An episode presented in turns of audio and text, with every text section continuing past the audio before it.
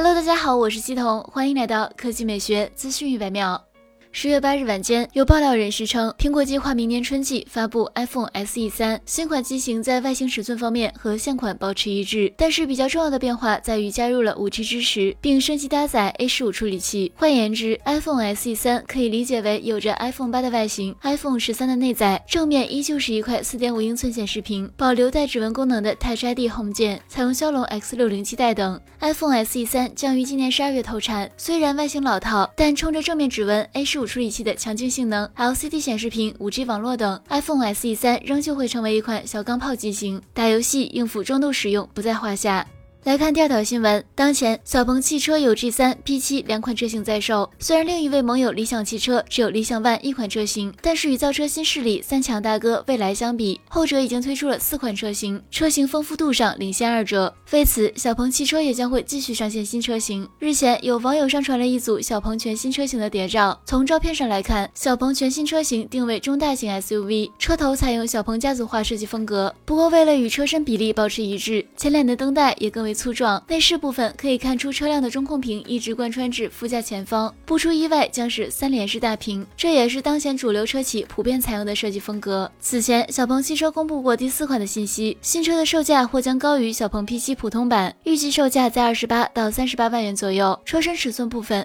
P7 所诞生的平台可支持两千八到三千一毫米的轴距范围，而该车的轴距或将来到三千毫米附近。目前官方还没有公布太多的新车信息，后续保持关注。